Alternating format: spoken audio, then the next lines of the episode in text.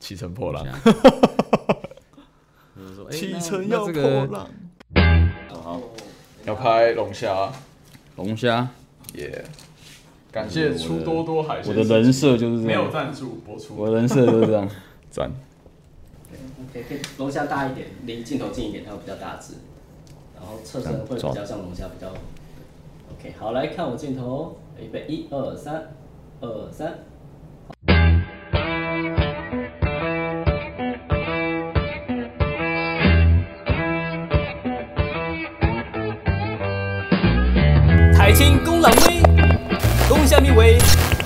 公狼威啦！嗨，大家好，欢迎来到台新公狼威。今天呃，难得是我们第二季又请到了一位特别的来宾，他是我们资深的前政治线记者，出多多海鲜市集创办人，A.K.A 龙虾保姆罗伟志。伟志，欢迎你。嗨，大家好，我是总经理啊，不是创办人。总经理，哦，对，sorry，总经理，对，不知道为什么每次开头搞得很像 radio 电台访问一样，干我们根本就不是电台访问，明明就是很 free 的 podcast，对啊，但是今天很有趣，因为哦，我们的党主席江启臣出了一本新书。对，破浪启程，其实我觉得蛮有蛮有那个 format 的，就是说非常完整。嗯，对，然后我觉得那个时候其实有已经有听说到，就是说你在帮他写，嗯哦，这本新书，这算应该是他第一本嘛，人生第一本类似自应该应该是对，因为像朱立伦有很多本嘛，然后对。马英九有很多本，这应该是江启臣的第一本。对对。对，然后轻薄短小，但是也记录了他二十多年的从政的历程，就是从求学从小求学到从政，嗯我觉得蛮有趣的。我看到蛮多嗯不同的江启臣，可不可以请伟志先跟我们分享一下，当初是为什么有这个机缘巧合去帮江写书？因为其实不是只有一个人要出书，为什么你帮他写？没有啊，只有他找我啊。哦，只有他找你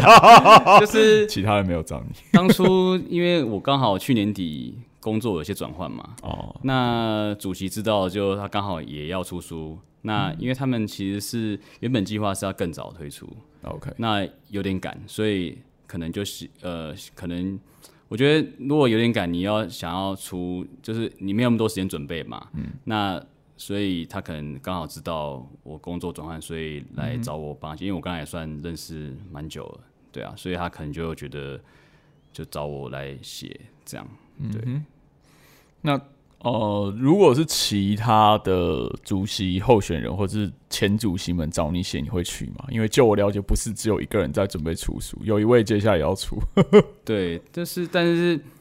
这当然，如果找我写，我很愿意，因为我们过去的工作本来就是说在采访政治新闻嘛，那采访政治人物嘛。那对我而言，我平常讲，我当时结束媒体工作，我也没有想太多。嗯，那写书其实也不在我所谓的叫做人生规划，或者说想要完成，或是也要一个一个可能的目标或或作品这样。那他当时找我的确是我也没什么思考，我就答应了，因为我觉得这是个蛮有趣的的挑战。那作为一个文字工作者，作为一个媒体人，呃，有一本书可以当做是一个算是一个终点吧，我觉得也算是一个不错的一个一个挑战。所以他那时候找我，我也很快就当场就就答应了这样。嗯，对啊。那对我而言，本来采访新闻跟采访政治人物就是我平常的工作嘛。那我把它设想就是一个，可能就是一个。呃，如果一次专访要三千字的话，那我可能是很多次专访堆叠起来的一一个作品，就变成一本书这样。嗯哼，对。那你说如果其他人找我的话，那我当然也 OK 啊。就是如果有人找的话，那我就会做这样。但是出了一本书之后，我其实其实觉得蛮累，可能有一本有一本刷到存在感，应该就差不多了，了，够了，就是第二个人找你写，可能想说先不要。对，可能休息一段时间，对。但其实蛮有趣的啊，对啊，因为写书跟采访还是有陌生的一段差距嘛，嗯就是说采访上你可能很多事情他会比较呃有所保留，对，那你基本上如果你要出书，你有所保留，对于写书的人而言是比较难去做一个创作，因为要写这东西，然后你这边不说那个不讲，那对写作者也会有很大的的困扰。这样。对，所以那个是算是比较长时间、近距离的，可以去跟这个人互动。maybe 即便这个人可能已经平常已经很熟了，但我觉得你你长时间跟再去跟他多深入聊，因为平常不会那么多时间的对，你采访是不可能那么多时间给你的，就算专访也不可能给你那么多时间。那做这本就是写一本这样的一个著作，就是等于是你可以很细，你想要讲我们讲直白，你就要问到宝嘛。你想要什么不了解，你可以直接问他。那他讲不讲，这是他的选择嘛。但是至少你会比平常的采访会更多的一些了解他，或者是说可以去，因为我们常常写一些新闻，都是我们要看就是一个真人物到底怎么去去剖析这些事情的角度嘛。嗯哼，那我们得了解这个人，才会知道他的想法。那这种透过这种所谓的写书的这种访谈中，当然可以就认识更深入这样。所以我觉得基本上跟我过去所做的没有相差太多。嗯，对因为我我觉得很有趣的是，其实我跟江主席很不熟，然后我第一次遇到他的时候，我还记得是是刚好真的十年前，因为脸书会跳那个回顾出来，有一次跳了一张照片，哇，是十年前，就是他在当新闻局长的时候，应该是来什么学校座谈还是什么的吧，反正我跟几个正大同学就跟他合照，对，然后在在校友嘛，他是正大，对他是正大校友，正大校友。他就回来回来演讲，然后再认识他，我比较接触他，其实就是最近这一两年，他当立委跟当主席，偶尔会在一些场合遇到，然后上次有我们他有来上我们节目来访他，对，但是我觉得很有趣，就是说，呃，我相信江主席他要挑一个人帮他写书，他应该也不是随便挑的，对，其实你过去跟他好像还是有一些渊源，对不对？对，因为他当时呃进来就从政嘛，当当行政院发言人嘛，新闻局长嘛。那因为我们跑政治新闻，其实基本上我们在观察。当然，第一个如果有新人进来，新的不管是明日之星，还是说新的从政人员进来，基本上我们都会去想要多深入了解他。因为如果我像我刚才讲，我们得了解他，才有办法知道说他会做什么样的一个决策。那我们要了解一个政治人物，就是必须要很从他的一些平常的一些行为上、事件上的反应去累积对这个人的看法嘛。那因为他当时是一个算，其实是我记得我如果印象没记错的话，当时他进来当发言人、当新闻局长的时候，其实是蛮跌破大家眼镜的，就是怎么说？因为呃那时候是吴敦义当行政院长嘛，对。那吴副当行政院长的时候，找人大家可能就想说啊，会不会因为第一因为遇到八八风灾嘛，啊那个改组，那第一次的刘兆玄内阁就是被大家批评说都是一些可能呃技术官僚或者说一些可能比较没有这么接近民意基础哎。前一任新闻局长是谁？前一任就是江的前一任是施亚平吗？还是夏平。谁？我有点忘记了。OK，因为那时候我大学生，我还没有那么第一任应该是参与政治，石亚平。因为我不是跑行政因为，他应该是石亚平，后来他去当驻新加坡对代表嘛，对。那大家都会觉得说，第一任如果是由立法委，因为那时候吴敦义是秘书长，国民党秘书长兼就是要立委兼国民党秘书长嘛。那大家可能想说，那这样会不会以他会做出一个比较可能接近民意基础，可能用明代去当阁员居多这样？对，那我觉得江那时候是在不是第一波进去，他是第二波进去的嘛。OK 那那时候发布的时候，大家的确是有点，就是有点觉得，哎、这个人是谁？我记得大家问到，因为那时候我们的反应都是这样，就是哎、诶那现在有个呃这个人选，那大家去问说，哎、这个比如说国民党的立委、国民党的党政人士，大家怎么看这个人？那我记得大家第一个反应都这个人谁啊？他谁？然后后来说，哦，原是什么呃刘胜良。的呃，刘胜良那时候在当立委嘛，哦刘胜良的女婿还是什么，就开始有一些所谓的政治标签开始出来，党国的家属，哎对对对，不然大家可能对江启成不知道，东吴这个政治系的这个教授、副教授江启成可能不了解，可是说哦，江启成哦，原来是刘胜良女婿，大家知道，哦背景后啊。对，然后后来就开始又冒出来，哦，原来是江春南的 哦，对对对，很有趣，很有趣。就就像就像这样子的的一个标签这样。那所以我们我那时候开始观察他这个人嘛，因为我觉得他算应该是国民党在当时是算极力重点栽培的，的嗯中山奖学金对对对出对因为他的学经历背景都还算条件都还算不错，嗯哼，那外形也 OK，所以我觉得、而且又是年轻，在当时国民党。像这种学者愿意再进来，年轻学者愿意进来从政，的确是，我觉得真的是，真的是找不到。很少，很因为很难啊我有印象那一波，好像党当然也是前后期，差不多就是那我们要讲的比较后面，就是说一二年有找一波所谓政务官刺客下去嘛。。对对，那不要讲输的，而是那时候有一有一些人被点名是连出来都不愿意出来，对，在但是江很愿意出来，在一零一那段时间，一零年呐、就是开始有在点、要盘整一些要选二零一二的嘛，不管是现在在内阁零八没选上的，现在在内阁的，然后或者是说，诶、希望他可以下去拓展、为为党拓展疆土的这种的，对。但大部我记得这是应该超过两三个吧，对。就是。哦，我其实大家想出来名字，但我还是不要讲好对了。有人还在台面上，对，不过这是选择嘛，就是每个人都他的选择嘛，对。对啊，对，所以我觉得，我觉得江是蛮蛮有趣，从那个时候就一路发展到到到现在。因为那个时候我大学生，还没有那么开始参与政治跟国民党，所以对啊，刚刚就前面就很想要听你讲一些以前的事，所以其实一开始完全没人知道他是谁。我我印象中是我我我我们问到了几个立委，大家都不知道是谁。对，可是我坦白讲，他其实很符合国民党传统培养精英政治人物的路线。对就从小好学生一路都第一名这样。当然，他小小学最前端有一些比较困苦或辛苦的部分，对书里有提到啊。但是他之后基本上一路就是其实就精英嘛。对，那然后中安奖已经出国念书回来，那你说他跟政治没有关系，或者说他对从政没有兴趣，其实我翻完书，坦白讲，我有一点点不相信。但是，嗯。但是我觉得江主席的人，他也其实我觉得他蛮算蛮正直、蛮诚实的，以嗯国民党政客的标准，所以我相信他也没有说谎。对，但是我也绝对毫不意外说你不会去，你会你后来会去从政这件事，我我个人觉得毫不惊讶，很早从就就觉得他会因为我我平常讲，我看他，我平常讲，我一开始观察这个，我也不太相信，就像嘉欣讲这样，就是我有点不太相信说，因为他以前从没想过要从政。嗯但我觉得就是说我从跟他接触到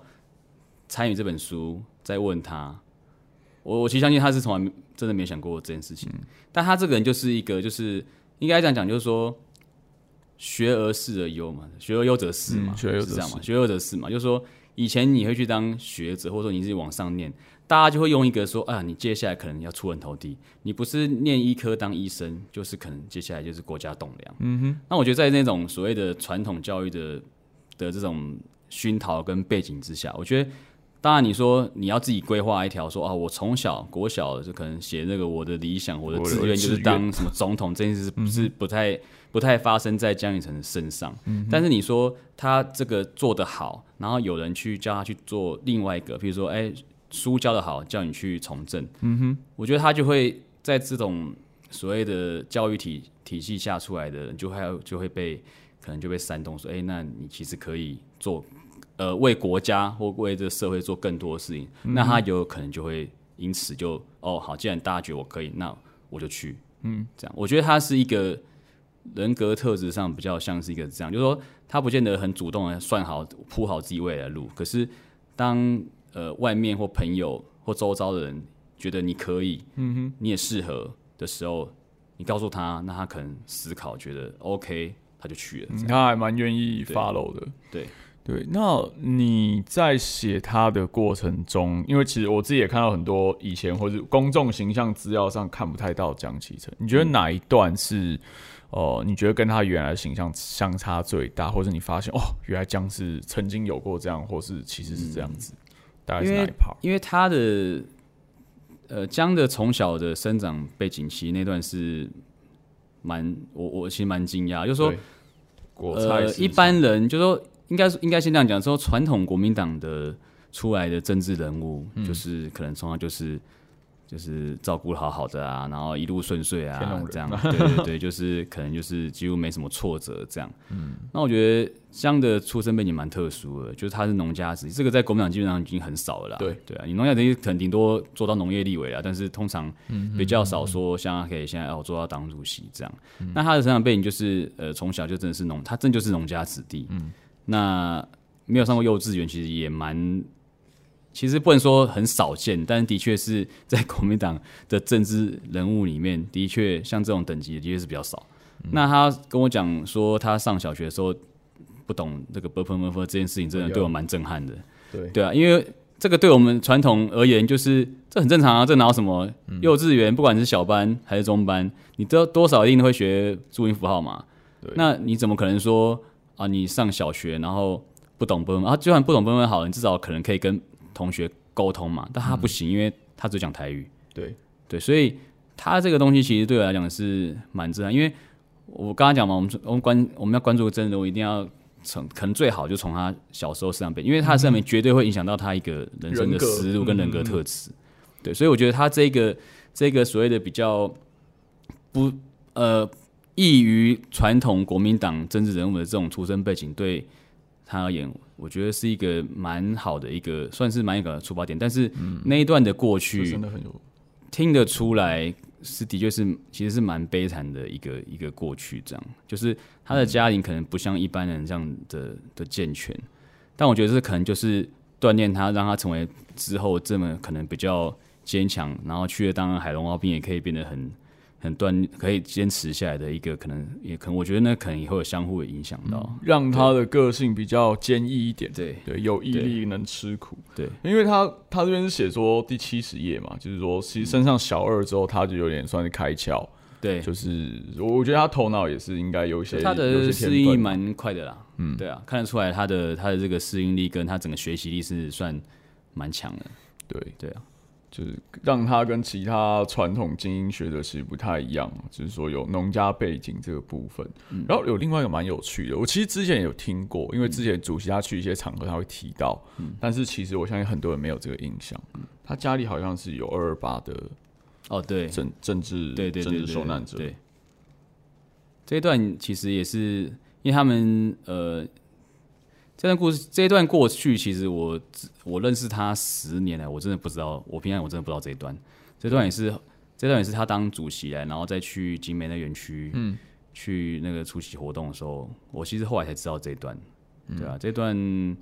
也在国民党内也算是蛮真的蛮蛮少见的。对，但没有，我觉得很有趣，就是我们其实如果把江启臣也算进去的话，包含洪秀柱，包含吴敦义，对哦，甚至包包含可能吴伯雄，好像也有。就是我们其实历任的国民党主席，其实有有非常高的比例，他们的家人曾经是白色恐怖或者政治相关的受难者。对其实有。那我不知道这会不会影响到他们对于你说国民党要面对转型正义这些事情上面，他们的一些想法或态度。对，其实那个时候也是蛮多人期待说江宜臣在这一块可以做出一些事情，但是当然，我觉得现在政党对抗，尤其民进党用这种转型正义有点像是政治追杀的方式之下，我觉得可能也没有太多呃挥洒空间。但是我、坦白讲，江宜晨他本身哦、呃先天或后天，我觉得非常多条件跟标签，我觉得是设人设其实蛮完整。嗯，对，对，所以其实很早我们在跟一些政治前辈或是幕僚评论家在私下讨论的时候，其实很早就觉得说啊，哦、那个时候设了一个条件，就是说国民党有两种嘛，就是那个时候从老马时代，其实有一个很大的分裂是所谓外省跟本省的分裂，嗯或是中央跟地方的分裂。所以那个时候我们在讨论一些就是后太阳花时代国民党的未来的领袖或者未来的路线的时候，其实有讨论到一个论述，就是说未来国民党的领导者大概就是两种人。一种是他是中央下去政务官，但是他可以很成功的接地气，然后找到一块地盘经营的，这第一种。那第二种就是他是地方派系或是地方 local 长出来的知识精英。那那个时候我们也很直接认定说，其实国民党内有这样的人。对我们在讲就是江启臣。对，那当然也他后来就是选上党主席等等等等。其实我们一路都觉得江绝对是接班人，接班梯队这个没有问题。但是现在面临到一个状况，就是说他其实当主席一年了。那很多的改革路线或政策，其实大家都很支持，但是好像呃，现在如果来做个一年的总总验收的话，有很多事情很可惜没有如他当时的规划，呃，有完整的做到。对，那也有人认为说他有一些可能个性或领导力的问题，那政治基础比较弱，因为他毕竟是只当过立委，那在国民党这个威权文化结构底下，他其实算是比较资浅，可能呃没有办法像以前的强人主席那样去呃令令行禁止啦，讲白是这样子。那但是他条件很好，形象其实也算很强硬，看海龙挖冰对的的这种形象。那你怎么看这个状况？就是说他现在好像被认为有点弱势领导，他要怎么去突破这个状况？嗯这个这个其实说起来，应该这个就是国民党内文化跟它的结构问题嘛。对以前过去的党主席可以有权，是因为过去常年执政嘛，，然后有那又有党党产嘛，对，有你有萝卜有棍子，你当然你想要怎么做，说真的，大家都会有点担心嘛。以前要脱党这件事情是非常困难天，但条现在脱现在没有人党基本上好像反而还是一个加分，这样。对比如说对对，这 就是时代的转变跟整个国民党的结构文化受到冲击挑战嘛。嗯那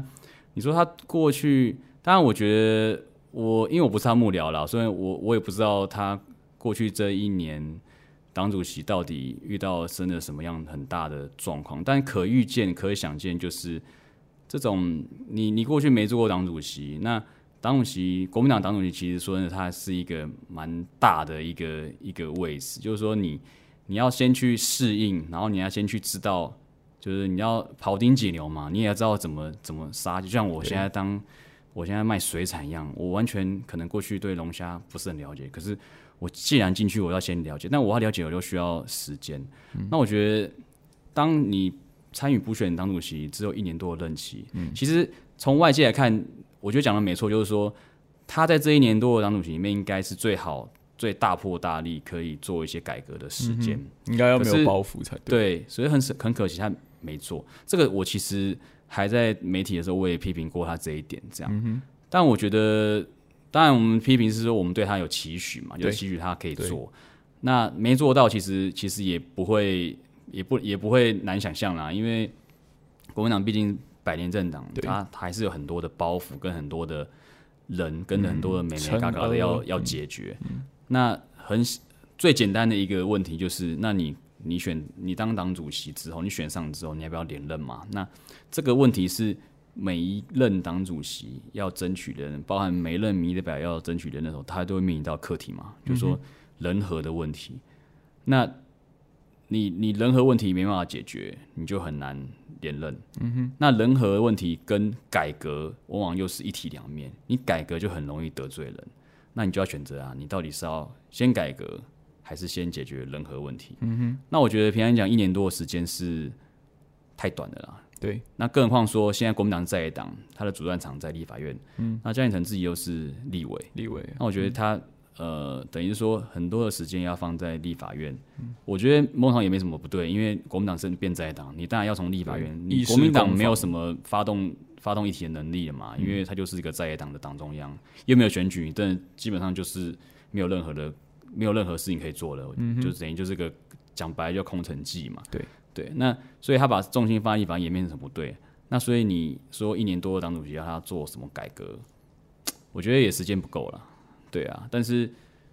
如果真的要做，当然也不是说就是做不了，但只是说，那其实如果你只能做个二十分、三十分，那你等倒不如干脆都不要做。嗯，对啊，那你可以做，把它完成，我觉得也 OK。那你会支持他连任，继续把他的蓝图完成吗？我觉得他、啊、他已经宣布了嘛，那他 他 就是你做一个负责任的政治人物，你既然已经把你的选举支票都开了，那你也宣布要连任，那当然你就是去连任啊。那对啊，就是你做负责任嘛，你就把你的这一年多来做的跟你的支持者，就属于你的党员讲，那他如果支持你就连任，那你就可以继续做你未完的接下来的证件，或者再再有更多新的证件。那如果大家觉得不适合或做不好，因为我觉得国民党选党主席基本上跟这个社会在选一个新的政治领袖很像，就是说每个时代都会有他的政治领袖嘛，那不是每个时代的政治领袖的特质都一样。那我觉得国民党党主席也是这样嘛，你看二零一六年选呃败选之后，然后就入当党主席，那二零一七年很快的又变成吴敦义，那当时的状况就是大家觉得闷坏，想要胜选嘛，那吴敦义营造出一个很强强势领导，或者是可能一个常胜将军，就是符合大家的所谓需求嘛，对对位嘛，所以大家选选他嘛，对，绿巨人的这个这个是我当时自己我想出来的 slogan。真的对，好，然后结果重点是，那接下来换好二零二零年败选，那江启臣选的时候，大家那时候讲世世代交替嘛，那江启臣又站在世代交替的浪头上，他就选上了。嗯，所以你国民党选党主席，讲白，二零二一的党主席，我觉得就是看党员想要什么样一个党主席嘛，就是一样嘛，有你有需求才有供给嘛。对，但是对啊，我觉得国民党党主席到后来这几年其实蛮有趣的，但是你要觉得是国民党离崩越坏也好，或者说你要说，哎、他变得越来越多元或民主也好，其实这几届国民党党主席参选人都蛮多的。嗯嗯，那这一届，我就我就还是把潜在的人选纳进来，就是说大概有朱江、韩连、赵对，这五个。那当然也是各有长才。嗯哼，你觉得，就你你现在回到一个比较类似资深政治记者的状况，嗯。就是这几个人，你可不可以稍微分享一下你对他们的看法或观察？嗯朱的状况，因为朱算是已经当过党主席了对嘛，那也是蛮朱短的那一年，呃不到一年，呃一年差不多，哎、不到一年，其实他他不到一年，对，嗯。就是说朱的状况是说他的中央地方历练都算蛮完整的对嘛，，只是其实他也还他也还还年轻呐、就是只是说他是因为可能太早从政，所以被归了上一代的上一辈，就像苏贞昌一样。我觉得虽然他们年纪差蛮多，可是我觉得国民党朱元之与民党苏贞昌对于现在年轻人而言，都是上一辈跟上一代的政治人物。没错，所以，即便朱一伦可能他的经历很完整，可是如果你对照现在最有可能就是猪跟姜嘛，那姜的状况就是，我觉得其实它跟猪的养成过程跟整个路线、亲美路线什么的，其实我觉得它蛮像的。我平常讲我我自己我浅浅见呐，我觉得他们两个蛮像的。那差别在于就是一个是年纪差十岁嘛，他们两个年纪差十岁，那那。江就有点像比较，所以我们叫做穷人版的朱一伦这样，就说 只有差在钱而已，就是对，也不是也不是钱啦，就是说 配备可能稍微呃稍微弱一点这样。OK，对，那那所以我觉得朱跟江其实算是蛮类似。那如果现在的国民党党员已经选出了一个江，像这样就是已经跟朱我觉得没有差太远，就只是差在团队而已嘛。那如果你选一个江当党主席的话，那我觉得朱跟江从这点上的话，我觉得朱跟江的差异就没有很大。嗯哼，我我平常有觉得没有很大，那可能他们差就是人和问题。那人和到底怎么样，那个是党员自己会去做判断嘛。对或是党的大咖们，对，那你说呃赵的话，那因为赵就已经赵是我觉得是议题能力算蛮强的，我觉得国民党也需要这一块，就是说，因为我觉得国民党身为一个最大的在野党，必须要有所谓可以监督执政党。嘛，因为的能力，我我我现在觉得两党政治这是一个，就是一个对台湾没有办法，就是它也是最好的选择。有。就像两千零八年国民党大胜、民党大败的时候，我当时也是希望民党可以赶快站起来，但你是不能、不能是用一种不是很健康、正面的方式站起来。有，那现在一样嘛，现在国民党连续败两次大选，那看起来看起来民党是算蛮一路往上的啦，就是继续茁壮这样。那我觉得国民党也不能就是就此停滞这样，我觉得国民党要站起来，不然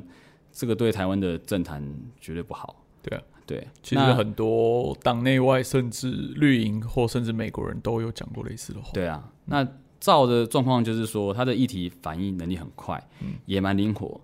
可是赵的问题就是他，毕竟他离开国民党一段时间了嘛，就是说三三十年对啊，那党员接受度可能，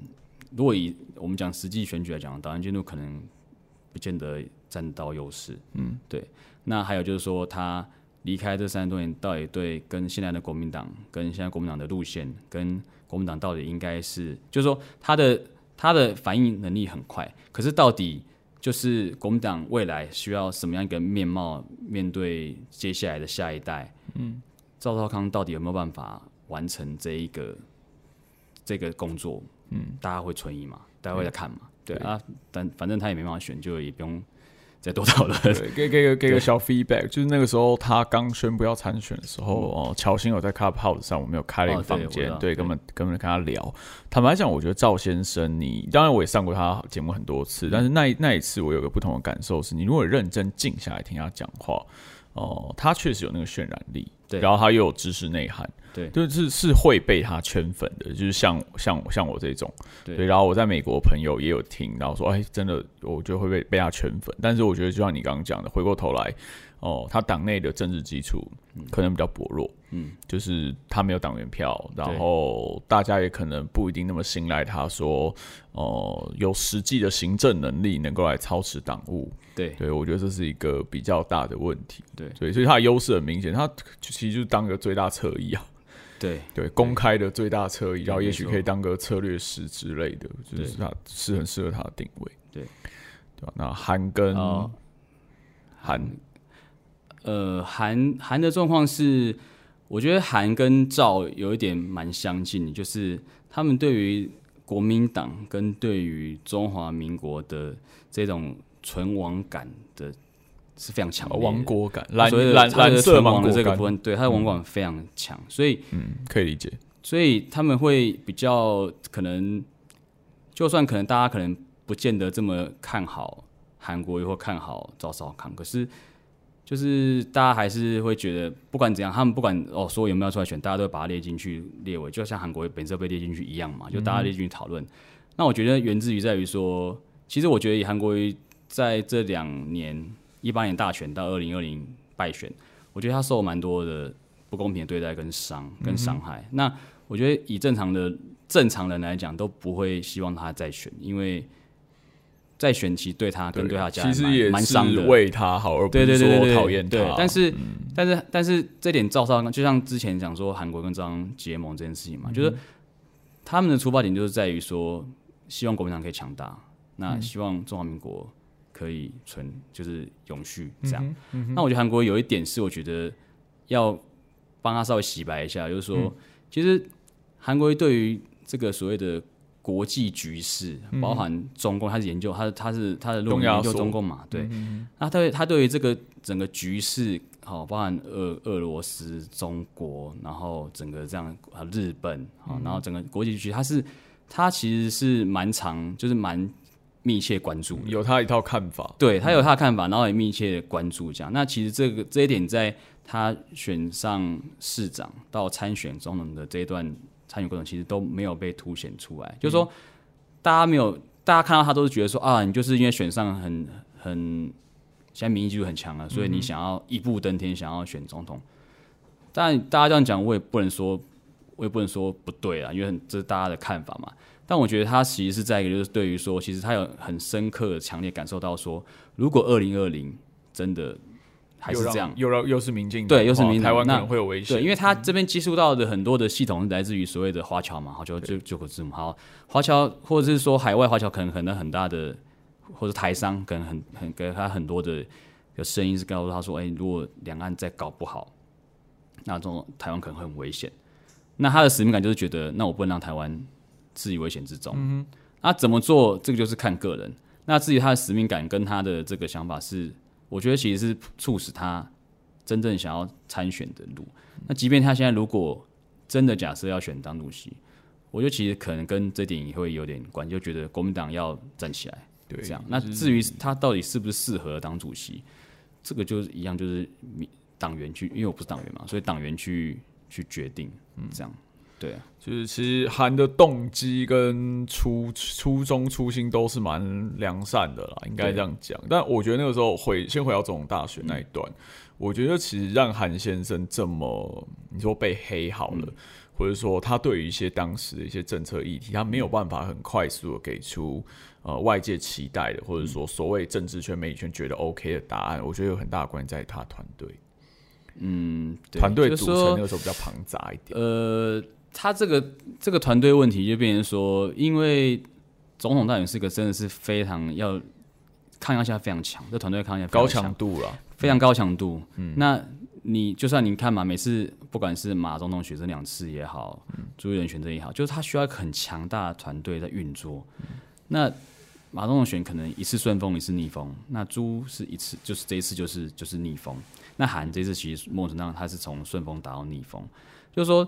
不管是顺风逆风，我是说你要选总统，这个其实是要非常庞大的机器在运转。那第一个你讲的团队问题，这个团队本来的建制到底够不够？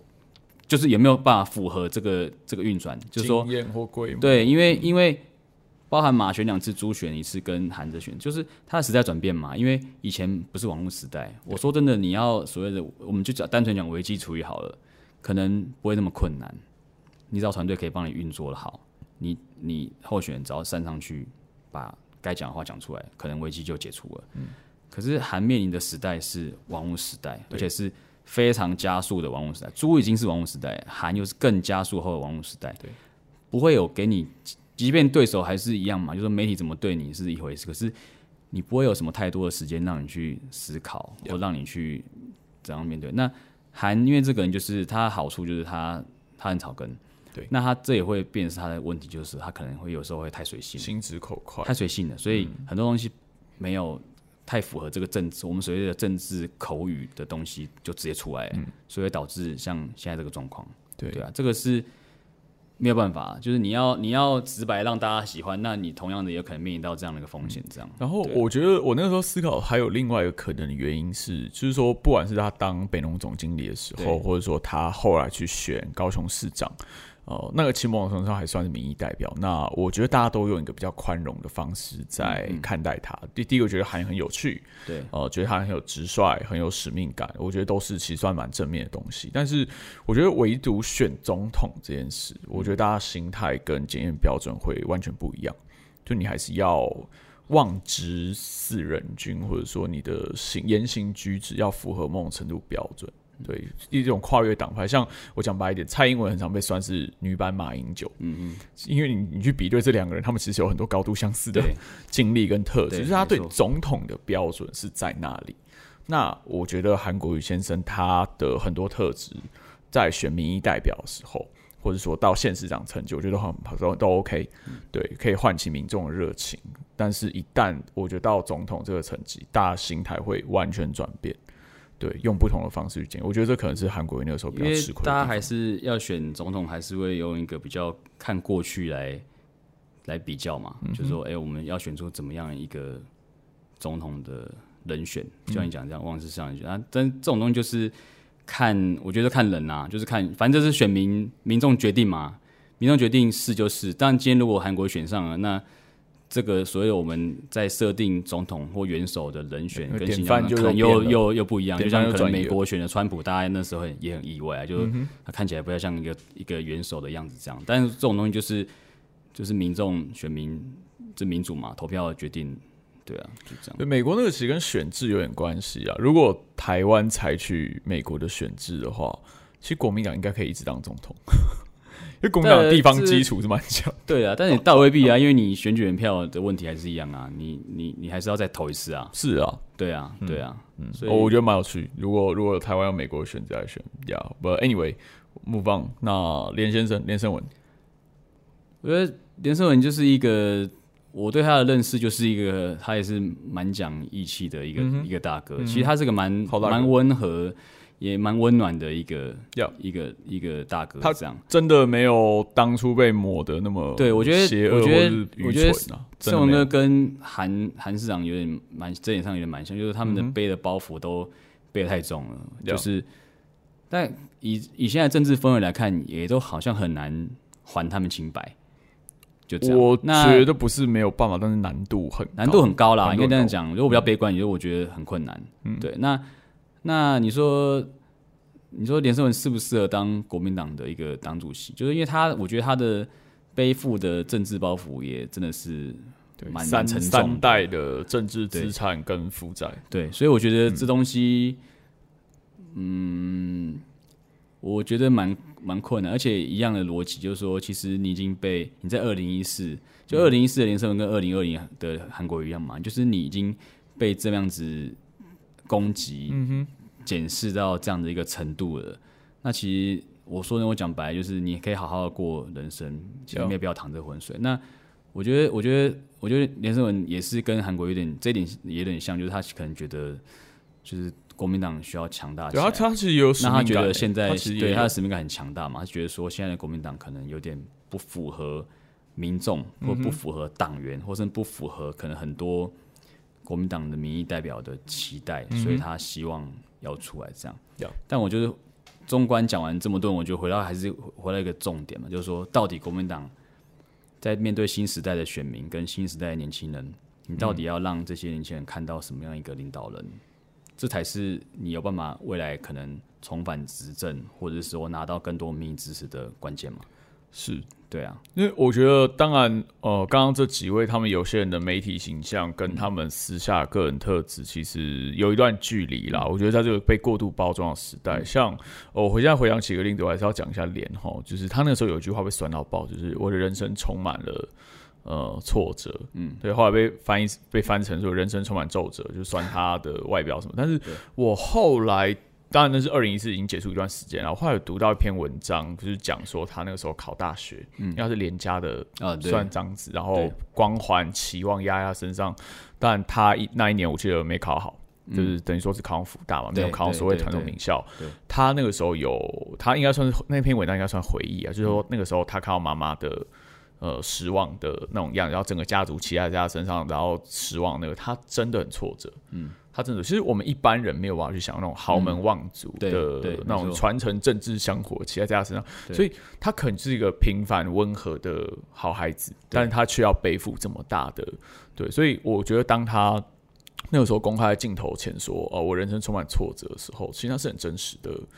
呃情绪。我但是很可惜，在这个政治环境被恶意抹黑或者说恶意放大，就连党内同志不包括那个时候的我，坦白讲，我可能都不一定很喜欢。他那个状况，但是他这六年来，我我我后来在一些场合遇到他，我觉得他真的成长非常多。嗯对，所以我对他未来的期望是，我我觉我坦白讲，不一定是党主席，但是他会是一个很好的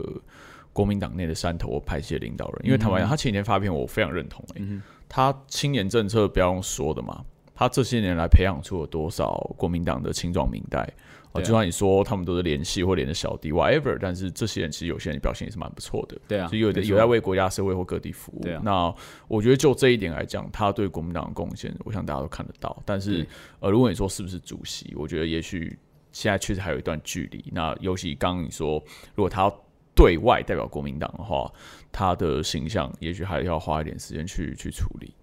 对我觉得，我觉得国民党，我以一个外人来看呢，我觉得国民党这一次党主席。的参选人应该要告诉社会大众，嗯包含党员，就是说，到底国民党未来要长什么样子？因为你是捏面人嘛，你要把这个形态捏出来，大家才知道会长什么样子。嗯，那你要告诉大家未来会长什么样子？那第一个最大课题，你要怎么改革嘛？那你有办法做到这件事情，才有办法谈未来的样态嘛？因为你现在不改，大家对国民党印象就还是这样。那将很可惜，就是去年。他最好的时机，他没有完成大家期待的改革。嗯哼，那未来会不会改革，我不知道，但有可能会，但也有可能不会。那我觉得会不会都是一个，就是说，可能在争取连任上的一个一个包袱在。那但是我觉得这个问题，就即便你做不到啦，我觉得大家还是应该要去看一下，说他到底做了什么或说了什么，就是所谓的参选人都应该要讲清楚这样。不然，我觉得国民党可能就大家现在对国民党的印象已经这么不好了。嗯，如果还看不到一个可能性，那我觉得不愿意把资源或者说人民的期待就放在你这个党身上，坦白讲，可能就转到别的党去。对，因为因为国民党向来都是在于面对外界期待上做出的反应都有点慢，或者是有点有点被动，相对非常被动，所以知者都会跑到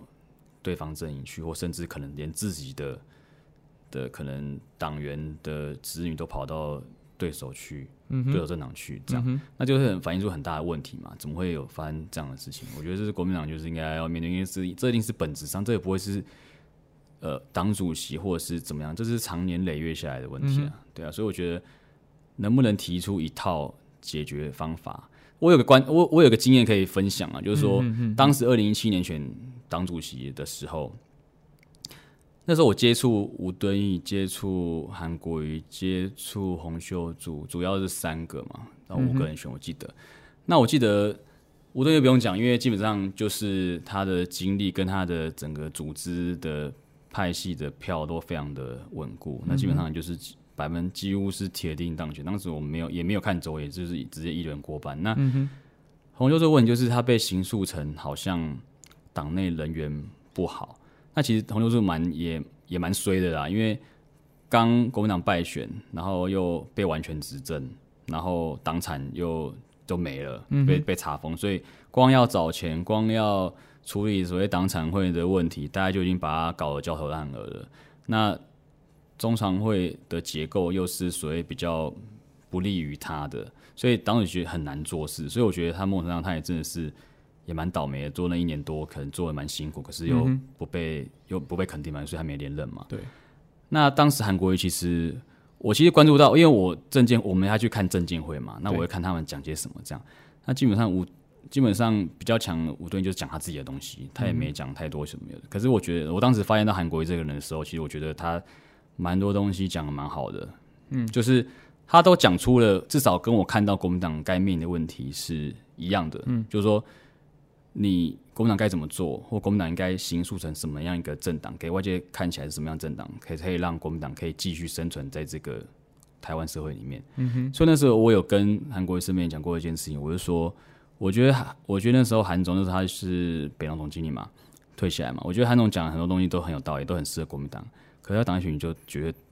拿不到票，因为党内会牵制你，党会不让你这么做。嗯哼。所以我觉得这个问题就是长久以来，只要有党主席说要改革。最后都没办法做，或者最后都做半套，或最后只可能做一点点。对，根本问题就在于我刚刚回到我刚才讲人，你的人和问题嘛。有，所以你要你要改革，你一定要得罪人，那就变成一个矛盾。那如果你不敢得罪人，你要做一个大破大业当主席就很难。我讲白就很难。所以，我所以我刚刚为什么讲说，如果国民党选党主席，应该要把这两件事情告诉大家，就是你要怎么改革，那你要把国民党改成什么样子？至少你先讲出来了，我们对你才会觉得说，哎，有所期待，说你可以怎么去完成。那如果你讲都讲不出来，像至少我当时我觉得，光是改革这一题，我平常讲，我真的觉得只有韩国人拿分啊，其他都其他人可能都就是现在当你但没办法讲啊，那时候洪秀柱没办法讲什么，对，那其他人都没有拿到分啊，因为我觉得大家都。回避问题。对，但坦白讲，我二零一七的时候，我支持吴敦义的原因是，第一个我听改革已经听到烂了，所以我现在很讨厌在听到改革这个词。对对。然后第二个是，哦，那个时候国民党面对的状况是，其实我也不期待他改革啦，嗯，但是我希望他先不要死掉啊，先找一个人能够把国民党稳住、缓过气来。对对对对。所以那个时候我选吴敦义，其实是非常没有任何理想主义的色彩，很现实主义的色彩在在投支持他。对，但是每个时代状况每个时代都不一样。像去年我投江以诚嘛，对，那就是期待他说，哎，青壮派接班，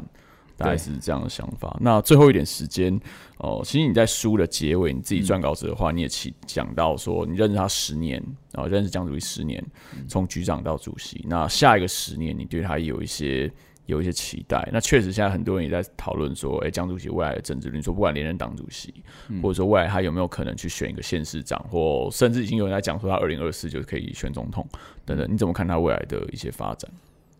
因为我们讲现实面来讲，在没有任何所谓的彗星撞地球的状态下，嗯，你去从年纪来看，其实国民党内这十年，就说我们如果讲十年好了，嗯，今天不管江宜成。二零二二零二四有没有角色？这十年后到可能到二零三零，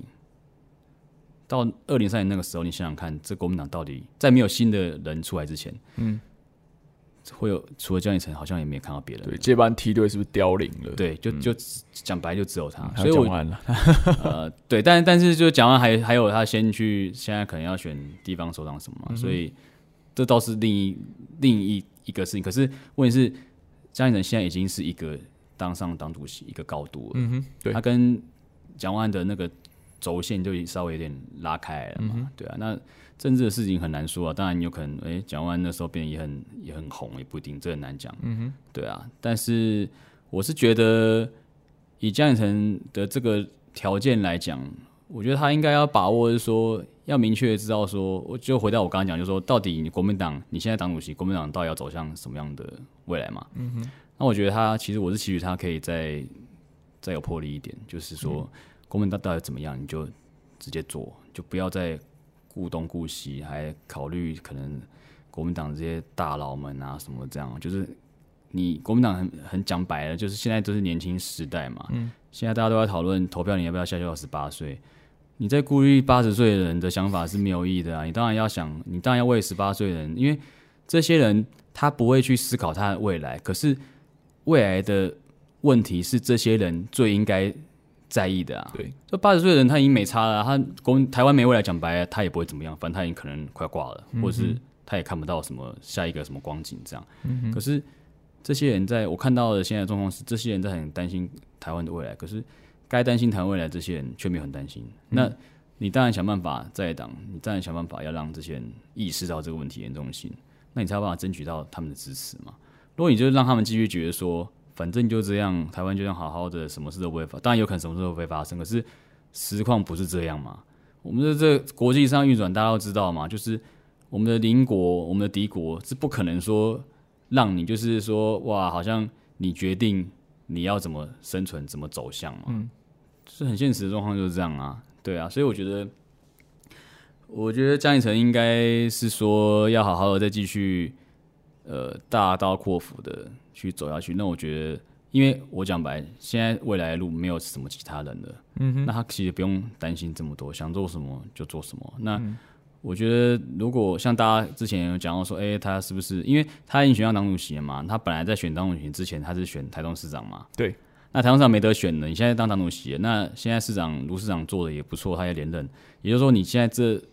未来的六年，你不可能又在想说台东市长的问题嘛？嗯。那你虽然已经当上党主席，你不可能说还在想下一届就下一届接接棒选台东市嘛？嗯。所以我觉得，我坦白说，我听到很多人，包括说他。身边有些人啦，也都会讨论，都会觉得说，他其实现在最缺的就是他应该赶快去抢个县市长。对啊，所以我觉得其实他应该在二零二应该要去选一个二二就来选县市长吗？对啊，因为你二二再下来是二六嘞，那这样看起来就是桃园了。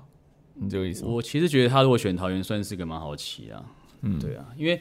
一来你可以。你你可以打破，就是国民党好像有点这个地域性，只只敢在自己的同温层或自己的地盘上面称雄这个的问题。那二来是我觉得以他的这种高度，因为现在六都我讲白了，六都其实都已经已经不再看你什么在地性不在地性，就是你到底给这有没有办法？因为呃，桃园或新北也好，台北可能我觉得台北跟桃园可能会比较相近，就是说它的外人口真的太多了。嗯，所以你说传统。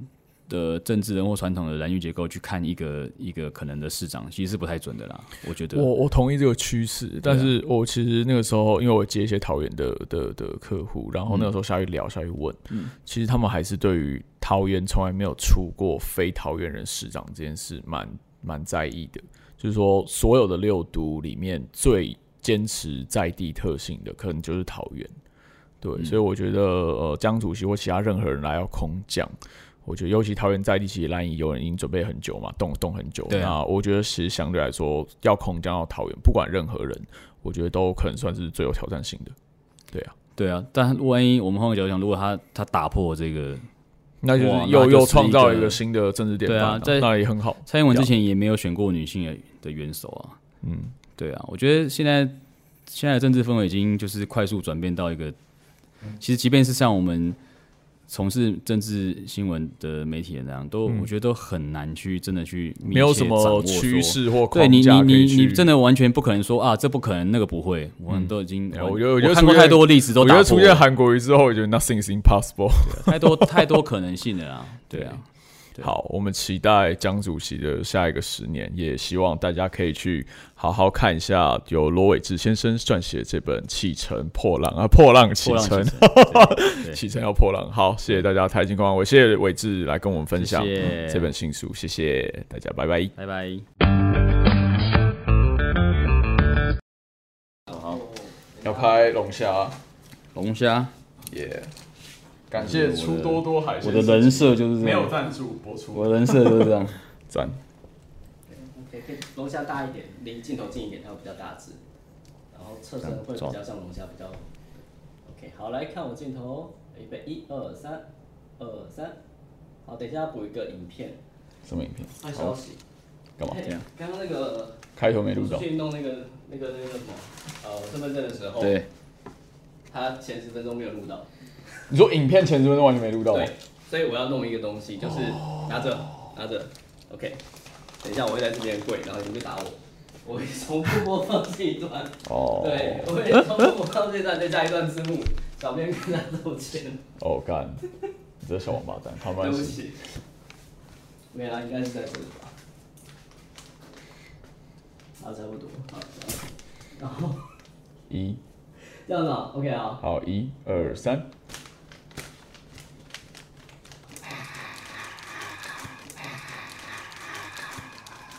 这打到，我们就要看看看他们，他们要看我们10打你分钟。十分钟哎、这样有点太